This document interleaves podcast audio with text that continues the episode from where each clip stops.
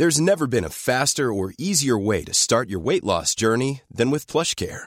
PlushCare accepts most insurance plans and gives you online access to board-certified physicians who can prescribe FDA-approved weight loss medications like Wigovi and Zepbound for those who qualify. Take charge of your health and speak with a board-certified physician about a weight loss plan that's right for you. Get started today at plushcare.com slash weight loss. That's plushcare.com slash weight loss. plushcare.com slash weight loss.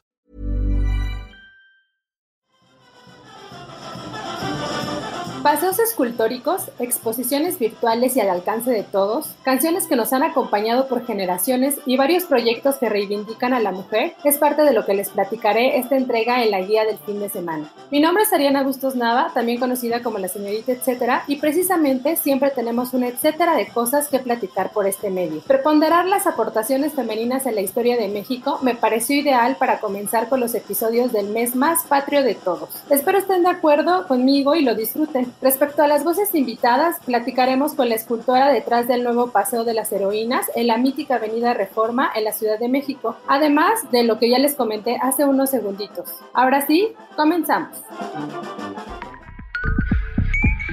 La guía del fin de semana, con la señorita etcétera. Vindictas.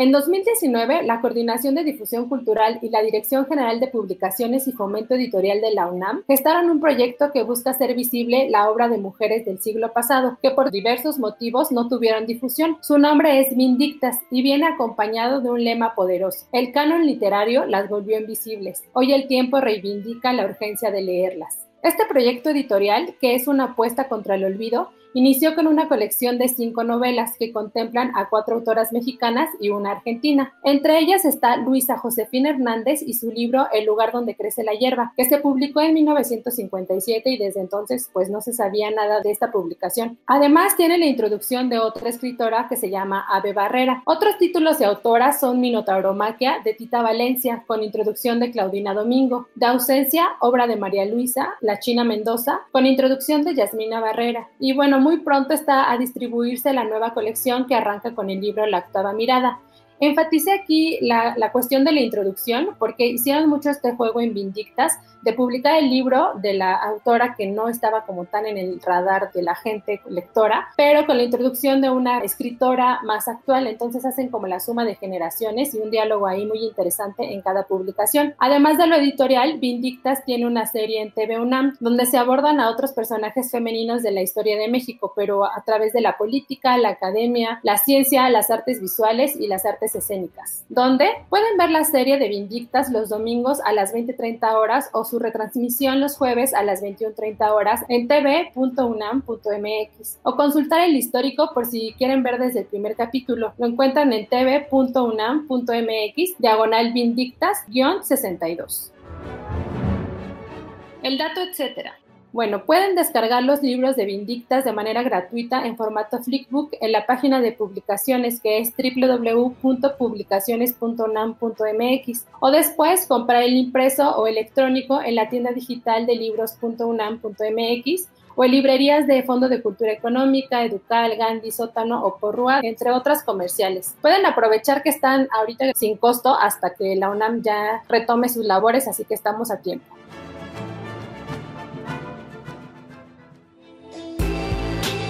El recomendado.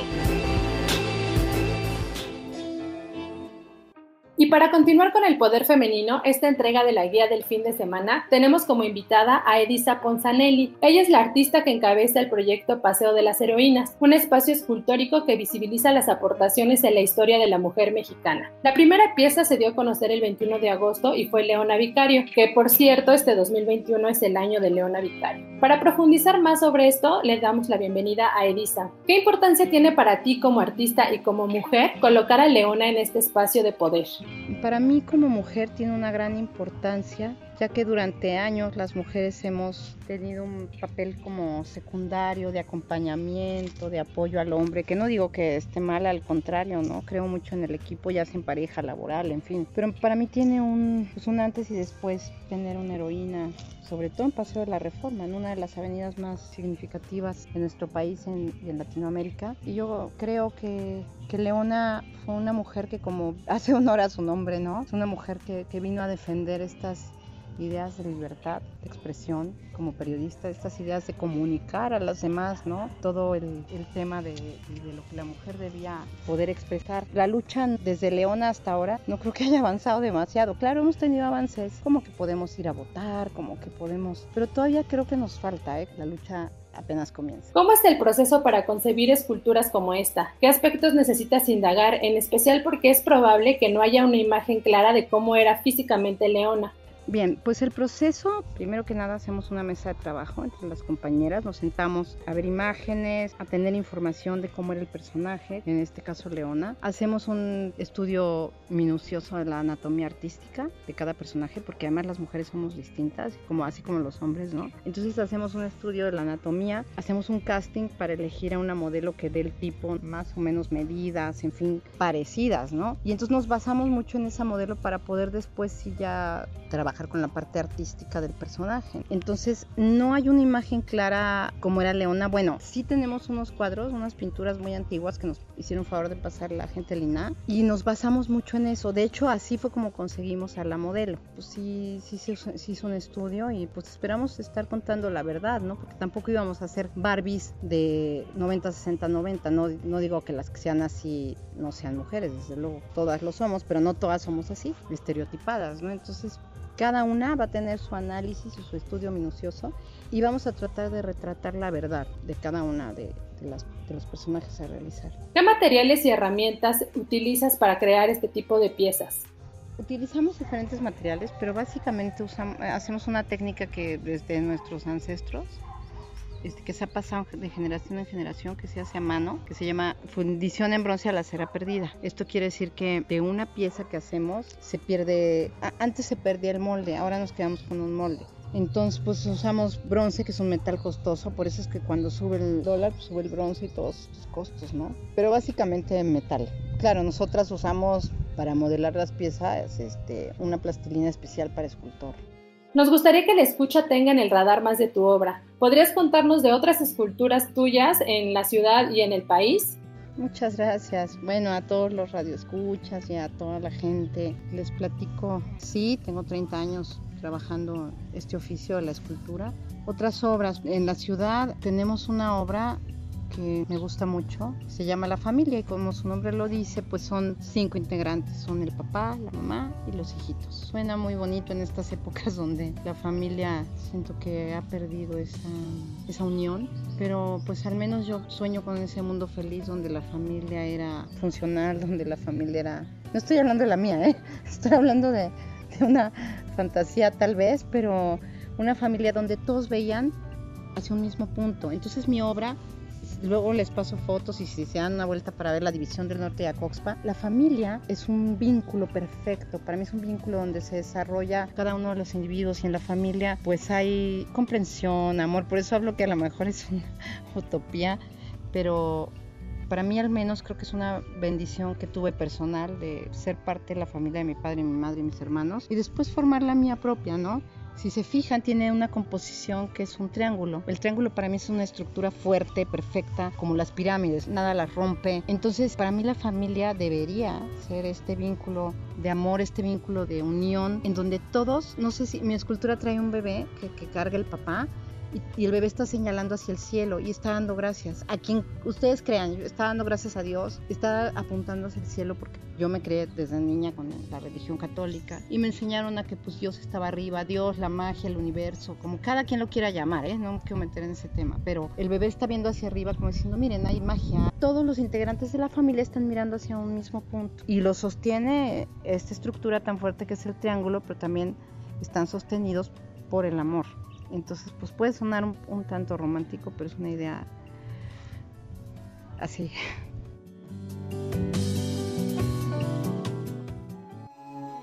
Museo de Sor Juana Inés. Juana Inés de Asbaje Ramírez de Santillana, o mejor conocida como Sor Juana Inés de la Cruz, es uno de los personajes muy importantes en la literatura universal y es orgullosamente mexicana. Nació en San Miguel, Nepantla, Estado de México, específicamente en la hacienda de Panuaya, espacio que se construyó por ahí del siglo XVI, que en primera instancia perteneció al cacique del pueblo de Amecameca, pero años más tarde llegó a ser propiedad del abuelo de Sor Juana. Desde el 2001 es el Museo de Sor Juana y un punto turístico que nos permite conocer dónde nació la también conocida décima musa. De acuerdo con Erika Maurer, la directora de la hacienda Panuaya, hay recorridos con guías especializadas para conocer más de Sor Juana. Además, la visita a este espacio nos permite apreciar todo lo que la musa tuvo que pasar para llegar a los libros y la manera en que revolucionó el pensamiento femenino. A ella se le reconoció el talento e intelecto, según nos dice Erika, y pues Aquí lo podemos atestiguar. Además, verán fotografías únicas y muy valiosas, por ejemplo, de cómo lucía Sor Juana a sus 15 años. Ya ven que comúnmente pues tenemos esta imagen de ella de las biografías o las monografías, siempre con su indumentaria conventual. Bueno, pues acá en el museo van a poder ver fotografías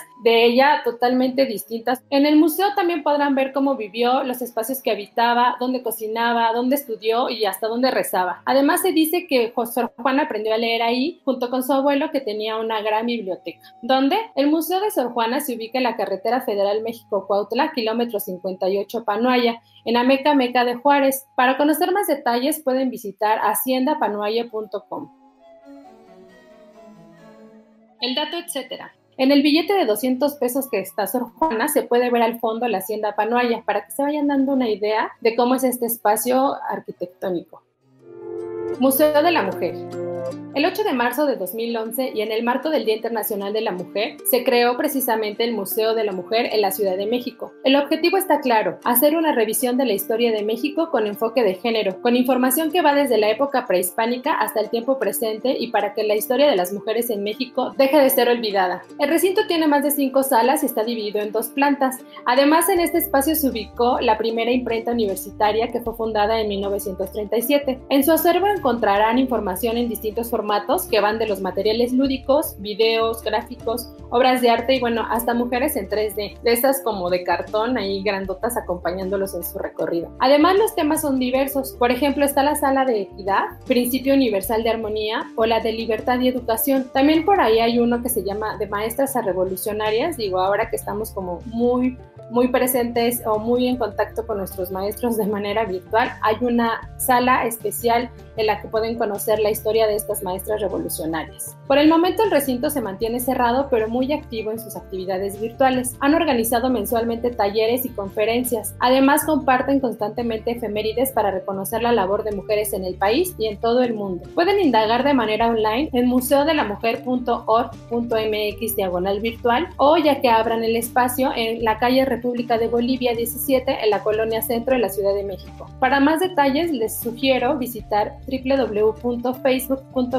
diagonal Museo de la Mujer México el dato, etcétera. Les tengo una frase que me gustó mucho y que es precisamente de una de las maestras trascendentales en la época revolucionaria y dice algo así: Es tiempo de que las mujeres mexicanas reconozcan que sus derechos y obligaciones van más allá del hogar. Esto lo dijo Dolores Jiménez y Muro el 11 de septiembre de 1910. Ella fue profesora, periodista y revolucionaria mexicana, una de las principales promotoras de clubes políticos contra la dictadura en las rejas de Casa del Lago. En el circuito de la milla del bosque de Chapultepec se encuentran las rejas de Casa del Lago de la UNAM, un espacio en el que se puede ver desde el 15 de agosto y hasta el 4 de octubre la exposición titulada Un mundo donde quepan muchos mundos, una lucha donde quepan muchas luchas, presentada en colaboración con la Cátedra Nelson Mandela de Derechos Humanos en las Artes de la UNAM y conformada por 21 carteles de artistas urbanos que se llaman Graham Om y Co. Cloer. En los carteles se exploran temáticas como la ley revolucionaria de las mujeres zapatistas y entre otros rostros reconocerán inmediatamente el de Marichuy,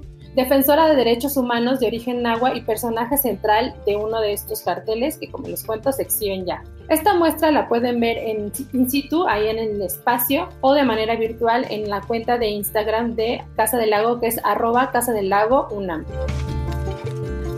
El dato, etcétera. La Casa del Lago también tiene en curso la expo virtual En la calle y en la historia, un recorrido visual que retrata la lucha de más de 40 años del movimiento feminista en México. Son archivos de la fotógrafa activista, entre muchas cosas, Ana Victoria Jiménez, y también de Producciones y Milagros. La curadora es Julia Antivilo. Esta muestra está disponible desde el 12 de agosto de manera online, pero se inaugurará en el espacio físico a finales del 2020. Bésame mucho en distintas versiones. La música es otro de los aspectos en los que ha destacado la mujer en nuestro país. Este 2020, específicamente el 21 de agosto, se cumplieron 18 años del nacimiento de Consuelo Velázquez, la compositora mexicana oriunda de Jalisco, que le diera al mundo varias canciones memorables, entre ellas la muy famosa y reinterpretada Bésame mucho. Para celebrarla y escuchar sus piezas en distintas versiones, pueden visitar y darle play al micrositio especial que hospeda la Fonoteca Nacional. Podrán apreciar cómo le dieron vida Pérez Prado, Ray Conniff, Andrea Bocelli, Diana Krall, Juan García Esquivel y hasta The Beatles. Es quizá el verso en español más conocido fuera de nuestra lengua, donde todos los días en www.fonotecanacional.gov.mx, diagonal Consuelo Velázquez. Y ya para acabar el dato, etcétera, les cuento que existe un coro conformado por decenas de mujeres cantautoras que se llama El Palomar. Para ponernos en contexto, este se dio a conocer en el concierto de Mon Laferte previo a la marcha del 8 de marzo del 2020. Compartieron escenario para entonar la melodía Canción sin Miedo de Vivir Quintanilla. Y bueno, pueden seguirlas en El Palomar MX y mantener las antenitas puestas de lo que están haciendo distintas mujeres mexicanas respecto a la música y de otras partes del mundo, porque este equipo como que cada vez va creciendo más. Pero así ya podemos tener como una visión más amplia en la cuestión melódica, pero con el poder femenino. Que tiemble el Estado, los cielos, las calles, que tiemblen los jueces y los judiciales. Hoy a las mujeres nos quitan la calma, nos sembraron miedo, nos crecieron alas. A cada minuto de cada semana nos roban amigas, nos matan hermanas, destrozan sus cuerpos, los desaparecen. No olvide sus nombres, por favor, señor presidente. Así damos por concluida una entrega más de la guía del fin de semana, una versión muy especial que abre el mes patrio. Recuerden que pueden seguir la conversación conmigo o compartirme recomendaciones también en mis distintos perfiles. Me encuentran como la señorita etcétera en Facebook, Instagram, Twitter y en LinkedIn también. Gracias a la productora de este espacio, Michi Hernández, y les adelanto que el próximo episodio seguimos muy orgullosos de nuestro legado cultural y lo dedicaremos a hablar de las distintas y muchísimas artesanías que hay en México. Si tienen algún comentario o sugerencias sobre este espacio o los que se generan desde la Organización Editorial Mexicana, pueden escribirlos a nuestro Twitter que es arroba podcastom o al correo podcast.om.com.mx. Hasta la próxima. Esta es una producción de la Organización Editorial Mexicana.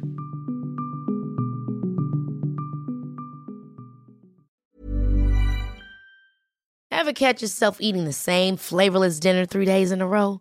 Dreaming of something better? Well, HelloFresh is your guilt-free dream come true, baby. It's me, Gigi Palmer. Let's wake up those taste buds with hot, juicy pecan-crusted chicken or garlic butter shrimp scampi. Mm. Hello Fresh. Stop dreaming of all the delicious possibilities and dig in at HelloFresh.com. Let's get this dinner party started.